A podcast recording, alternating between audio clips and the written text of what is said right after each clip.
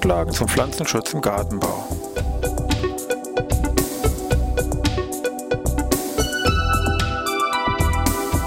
Ein wöchentlicher Podcast der Forschungsanstalt für Gartenbau an der Fachhochschule Weinstefan von und mit Thomas Lohrer. Für Gartenbaustudenten und alle anderen, die sich für Krankheiten und Schädlinge an Pflanzen, deren Biologie und Bekämpfung interessieren. Thema heute Mistel. Ja, ich begrüße wieder zur neuen Podcast-Ausgabe hier aus Weinstefan. Pflanzenschutz im Gartenbau. Geht ja heute um das Thema Mistel. Eigentlich ein Thema, wenn man da genauer hinguckt, ist eigentlich fast überall, ja allgegenwärtig, kann man schon fast sagen. Wir haben es jetzt ja kurz vor Weihnachten, also wenn man da über die Weihnachtsmärkte geht, sieht man hier sehr häufig, dass da hier Misteln zum Verkauf angeboten werden. Auch wenn man da meinetwegen im Wald spazieren geht, sieht man auch, guck an, da wachsen auch auf den Bäumen, meinetwegen auf den Kiefern hier vielleicht häufiger Misteln, die einem da vielleicht auffallen. Das gleiche gilt ja auch im Bereich des öffentlichen Grüns, wo ja ebenfalls hier Misteln wachsen und auch im eigenen Privatgarten, vielleicht meinetwegen am Apfelbaum, kann es sein, dass hier ein eine Mistel am Wachsen. Das ist so eigentlich Mistel, so eigentlich, wenn man so genau guckt, eigentlich allgegenwärtig natürlich schnell die Frage, können da irgendwelche Schäden auftreten? Ist das ein Pflanzenschutzthema oder ist das eigentlich ein rein botanisches Thema? Kann man gleich sagen, die Mistel ist so biologisch ein Halbparasit. Halbparasit deswegen, weil die Mistel die Photosynthese selber machen kann, aber die Stoffe, die sie da verbraucht, Wasser und Nährsalze, hier eher die Pflanze liefert, also wo sie da drauf sitzt, drauf wächst, also Kontakt mit dem Xylium. Also ganz klar natürlich, wenn die Mistel der Pflanze Nährstoff und Wasser entzieht, setzt eine Schwächung der Pflanze ein, also ganz klares Pflanzenschutzthema. Also beschäftigen wir uns heute auch mal mit der Mistel mal aus Pflanzenschutzsicht. Mit diesem Begriff Mistel allgemein können so leicht problemlos hier, also weltweit betrachtet man wegen über 1000 Pflanzen betrachtet werden, die in verschiedenen ja, botanischen Familien wiederzufinden sind. Im Wesentlichen sind hier zwei Familien, aber die Familie der Lorantha-10 und die andere für uns, sage ich mal, hier in Mitteleuropa wichtigere Familie, die Familie der Visca-10, wo auch die Gattung Viscum enthalten ist. Ungefähr 70 Arten. Bekannteste und wichtigste Art hier bei uns, die auch hier im Wesentlichen vorkommt, ist Viscum album. Album kann man schon vermuten, aha, irgendwas Weißes muss da drin sein. Genau, es sind nämlich die weißen Beeren, die hier diese klassische Mistel, diese Viscum album besitzt. Die Botaniker schreien jetzt vielleicht irgendwie auf, weiße Beeren, Quatsch, das ist eine Scheinbeere, aber ich denke, gut, da kann man sich vielleicht mal drüber hinwegsetzen. Wir machen ja zum Glück vielleicht keinen Botanik-Podcast, sondern mehr einen Pflanzenschutz-Podcast. Also, für einen Botaniker eine Scheinbeere. Wir sagen einfach mal, die Wistel hat einfach Beeren, dann wissen wir alle, was gemeint ist. Wichtig ist jetzt bei dieser Mistel, die kommt jetzt nicht nur als ja, Viscum album vor, sondern insgesamt drei verschiedenen Unterarten, die Sie jetzt optisch von außen nicht unterscheiden können, aber die Sie daran unterscheiden können, auf welchen Pflanzen, auf welchen Würzpflanzen hier diese Mistel wächst. Das drei Stück. Gucken wir uns mal ganz kurz an. Viscum album, Subspezies album.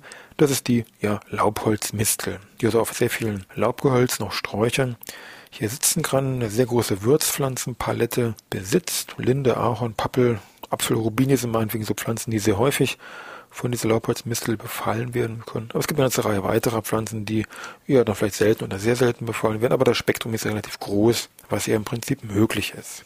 Die zweite Unterart des Viscum-Album Subspezies Abietes, man vom Namen schon vermuten, genau, Tannenmistel und die kommt doch nur auf Tanne vor, dann war's das auch schon. Und die dritte Unterart des Viscum-Album Subspezies Austriacum, das ist die Kiefernmistel, die ja auf verschiedenen Kiefernarten vorkommt und nur sehr selten auch auf Fichte. Ja, da sitzt unser Mistel also oben im Baum, da wollen wir mal gucken, ja, wie kommt sie da eigentlich hin und da sind wir auch eigentlich schon bei unserem Entwicklungszyklus, und den gucken wir uns mal gleich an, bevor wir uns überlegen, was eigentlich die Schadwirkung von der Mistel konkret ist und was wir vielleicht dagegen tun können.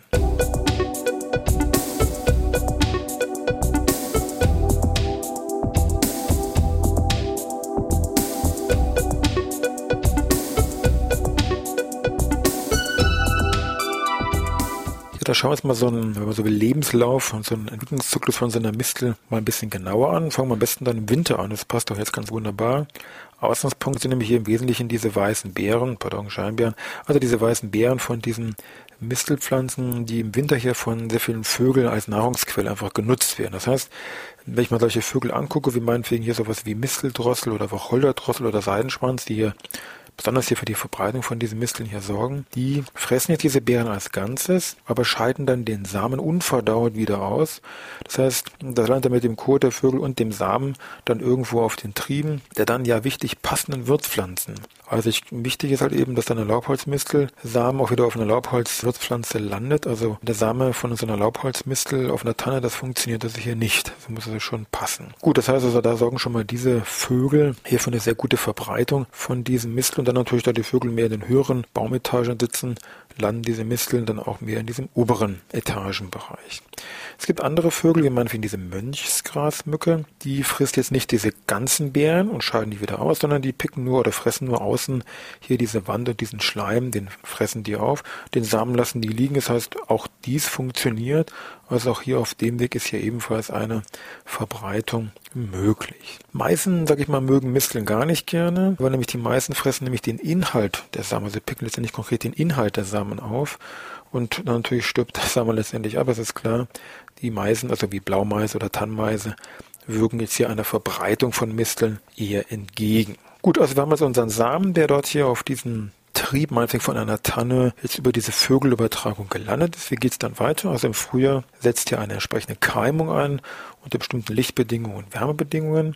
Und das Besondere ist jetzt, dass der Keim nicht, wie man das sonst so kennt, einfach in die Höhe wächst und dann wird er zur Pflanze, sag ich mal, sondern der dreht sich im Prinzip um. Der sucht dann den Kontakt zum Trieb, also wächst er dir entgegengesetzt und bildet hier nach Kontakt mit dem Trieb eine flache Haftscheibe aus. Von dieser Haftscheibe geht dann ein Senker in das Gewebe der Pflanze hinein und ja, das ist das erste Jahr auch eigentlich schon rum. Mehr passiert da nicht. Im zweiten, dritten, vierten Jahr der Entwicklung kommt es dann zum weiteren Kontakt, sag ich mal, zwischen Mistel und Pflanz, also ein Kontakt seitens der Mistel zum Xylim, wo also dann hier der Bezug von Wasser und Nährstoffen verläuft. Die Mistel bildet dann noch, sage ich mal, solche längs verlaufenden Rindenstränge aus. Die könnte man fast so ein bisschen als Wurzeln vielleicht titulieren, wo auch wieder entsprechende Senker Richtung Xylim dann abgehen. Oberirdisch, was tut sich da? Erstmal relativ wenig. Ungefähr ab dem vierten Jahr setzt das typische gegabelte, ja, wünschelrutenartige Wachstum dieser Blätter, dieser Triebe, dieser grünbleibenden Triebe ein. Das heißt, ich habe jedes Jahr hier so eine betreffende Gabel und kann damit das Alter von einem Busch auf dem Weihnachtsmarkt oder irgendwo anders in der Natur relativ leicht ablesen. Daran kann man auch schon sehen, so ein großer Busch auf so einem Weihnachtsmarkt ist schon problemlos zehn Jahre alt. So im fünften Jahr kommt es zur Blüte, eine sehr unscheinbare Blüte, die ja in diesen Blatt, in den Achseln von den Trieben erfolgt. Wichtig, Misteln sind zweihäusig, also männliche und weibliche Blüten mit den entsprechenden Pflanzen sind hier getrennt. Und äh, ja, dann haben sie eben zum Winter hin, wenn die Blüte im fünften Jahr ist, Frühjahr, März, April, haben sie dann in dem Jahr zum Winter dann die ersten Beeren und die werden dann eben wie geschildert hier letztendlich im Winter, fünfte auf sechste Jahr, dann von diesen Vögeln, Wacholderdrossel, Misteldrossel und was wir da besprochen haben, dann weiter in der Natur verbreitet. Gut,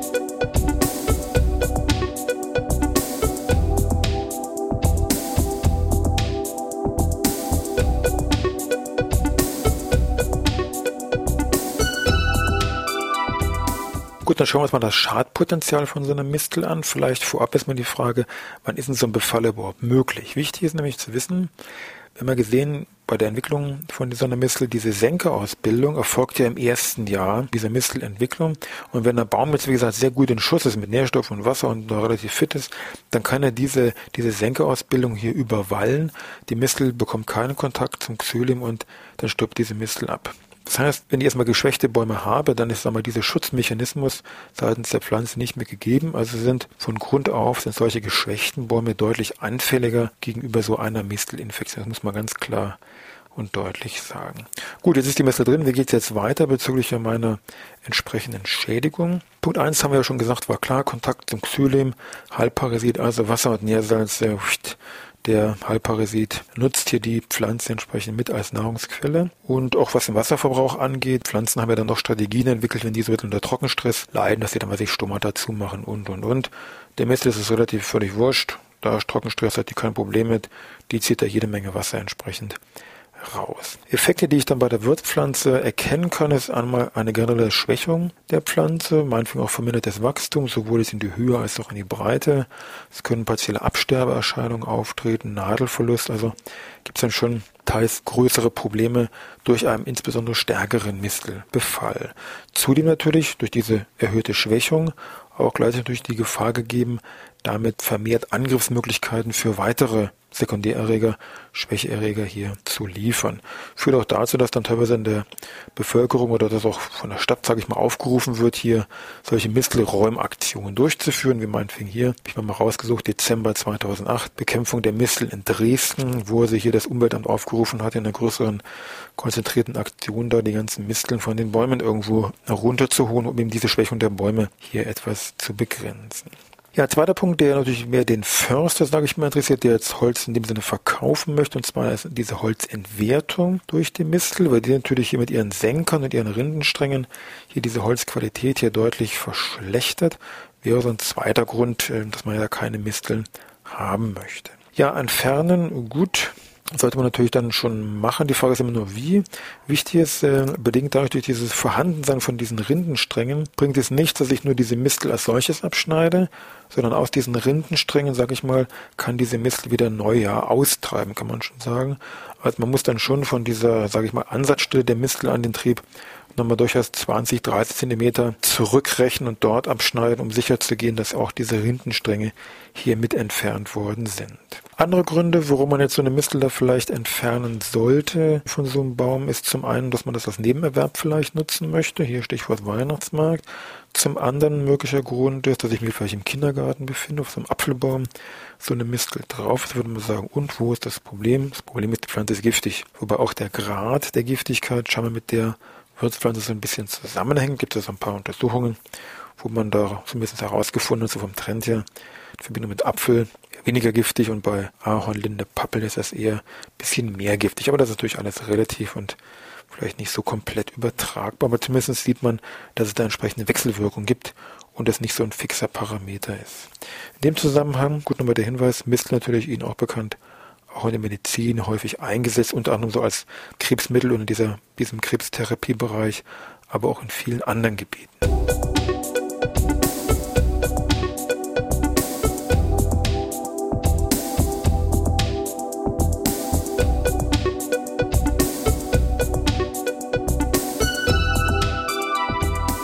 Also zum Pflanzenschutz war eigentlich mit dem Thema Mistel, sage ich mal, so weit durch. Jetzt haben wir noch ein bisschen Zeit. Da können wir uns vielleicht mal, passt ja auch zu Weihnachten, so rund um dieses Thema Mythologie und hier Stichwort Mistel vielleicht mal ein paar Hinweise zu geben oder wo das überall eingesetzt wurde oder was man da so glaubt oder nicht glaubt oder was da erzählt worden ist. Beispiel meinetwegen eins, kennen Sie alle. Mistelzweige an der Haustür, die sollen, speziell in England ist dieser Brauch verbreitet, Glück bringen und irgendwelche Hexen, bösen Geister und irgendwelche anderen Unannehmlichkeiten hier, sage ich mal, ja, böse Nachbarn, keine Ahnung, hier irgendwie abwenden. Punkt eins. Punkt zwei auch hier in Deutschland weit verbreitet oder zumindest bekannt auch als Brauch. Dieses Stichwort auch wieder speziell in Weihnachten Küsse unter Mistelzweig. Gibt es ja vielfältige Varianten. In der Regel ist es so, wenn da seine Frau, verheiratet oder nicht, wie auch immer, unter so einem Mistelbusch steht, dann darf die also da geküsst werden. Da hat sie also nicht sich dazu beschweren. Gut, sei es drum, muss man mal gucken, ob es wirklich so ist. Gibt auch die Variante, dass es mit dieser Bärenanzahl gekoppelt ist. Also wenn man jetzt da drei Küsse haben möchte, dann muss man da von der Mistel drei Beeren abnehmen. Hat aber auch natürlich die Konsequenz zur Folge, wenn an so ein Mistelbusch dann gar keine Beere mehr dran ist, dann ist eben Schluss mit der Küsserei. Dann gibt es auch ein anderer Punkt, ähm, wenn dann geküsst worden ist und die Hoffnung besteht, dass die beiden sich dann im nächsten Jahr auch noch verheiraten, dann klappt das wohl nur, wenn dann dieser Mistelbusch in der zwölften Nacht nach Weihnachten müssen diese Mistelbüsche dann verbrannt werden, sonst ist da nichts mit Hochzeit. Gut, ob das auch so stimmt, müssen Sie vielleicht mal ausprobieren. Was haben wir sonst noch gut? Mistel als Friedenssymbol im skandinavischen Bereich sehr häufig verbreitet verbreitet. Ansonsten, sage ich mal, fleißige Asterix-Leser, Stichwort Gallien, werden wissen, Druiden, früher wurden also hier die Misteln als besonders heilige Pflanzen angesehen, die auch nur mit einer goldenen Sichel geschnitten werden durften. Die wurden dann da, durften dann nicht auf den Boden fallen, die wurden mit weißen Tüchern aufgefangen und so weiter und wurden dann eben für viele heilbringende Tränke wurden diese Mistelbüsche dann genutzt. Bekanntester Trank natürlich hier dieser Zaubertrank. Stichwort Miraculix, Asterix Obelix haben wir eben schon kurz erwähnt. Wenn wir noch weiter zurückgehen, natürlich in die Mythologie, römische Mythologie oder nordische Mythologie. In der römischen Mythologie gibt es einen Dichter Vergil, der bei irgendeinem Epos hier mal auch diese Mistel da irgendwo mit eingebaut hat, weil die nämlich da irgendein als Schutz für die Unterwelt gedient hat. Oder in nordischen Saga gibt es Berichte, dass da sogar die Mistel für einen Mord herhalten musste. Aber ich denke mir, Weihnachten und Mord, das gibt immer so schlechten Nachgeschmack im Kreis der Familie. Also die Details erspare ich Ihnen vielleicht. Ich wünsche Ihnen noch ein paar schöne, ruhige Tage ums Weihnachtsfest rum und wenn nichts dazwischen kommt, ja, hören wir uns nächste Woche Dienstag wieder mit, ja, Pflanzenschutz natürlich.